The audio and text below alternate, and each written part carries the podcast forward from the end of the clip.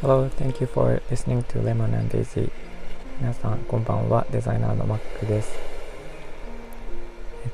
と、今から10年ぐらい前の話なんですが、えっと、ある、えっと、香港の実業家と一緒に、えー、起業しようという話がありましてであまり詳しくは言えないんですけどその時は、えーと、スマートフォンとかタブレットを新しく市場に出したいということで自分たちで全部考えて、えー、ハードウェアとですねあのソフトアプリケーションあの OS も全部自分たちで開発するっていうことであの話を進めたんですね。で結局えっとまあ計画は今途中で止まってしまってるんですけどえっとその時に、えっと、フランスのパリであの起業しようっていうことになって私は移住の計画をしたことがありまして大学の時にえっと、英語を専攻したんですがフランス語も第二外国第二外国語としてやっていてで勉強し直してで、えー、少し話せるようにはなったんですけど、えー、とその時に、えっと、全く新しい OS を作ろうということであの人工知能を使ったものをちょっと考えてたんですけどその時の考えの基本になったのがえっと、現実世界のそのものですね。あの現実世界のものを、ま、動くな動かすのと全く同じような感じで、えー、OS を操作していくっていう方法を取り入れようと提案してそれで動いたということが動いていた、えー、準備していたということがありました、えっと、現実世界と同じというのはどういうことかっていうと例えばと、目の前にある紙に色を塗りたい時って、えっと、今のそうですね。パソコンだと例えば、えっと、色を塗るっていう、えー、ままずアプリケーションを開いて色を塗るっていう機能を選んでで、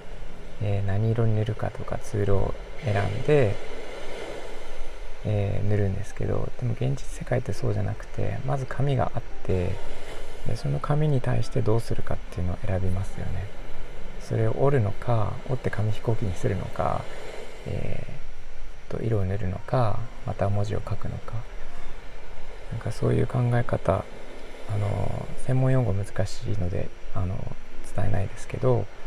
なんかそういうものがあってそこから、えーと、それの操作方法とかそれを対象にした、えー、なんかものの使い方とかですね。なんかそういうのを、えー、考えていく。今まで操作方法とは全く逆の方法でやろうみたいな話があって。で、えーと、10年経ってですね今になんかそういう、えー、OS の操作の方法になりつつあるということがあって、えー、やっぱりそういう流れに行くんだなっていうのが今になって思ったっていうのを今週感じまして、えー、と、まあ、こういう感じで放送してみましたなんかそもそもパソコンをいじっていて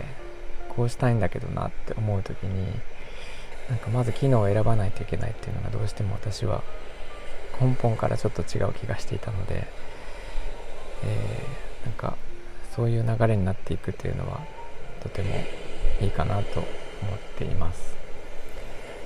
えー、なんかそんなようなことがね結構あって他にもあるのでちょっとずつ紹介はしていこうかと思うんですけど、えー、OS はやっぱり大きいのであのそもそもの操作方法ですよね、えー、そこからえー、となんか本当に操作しやすくなってもらいたいなと思っています。はい。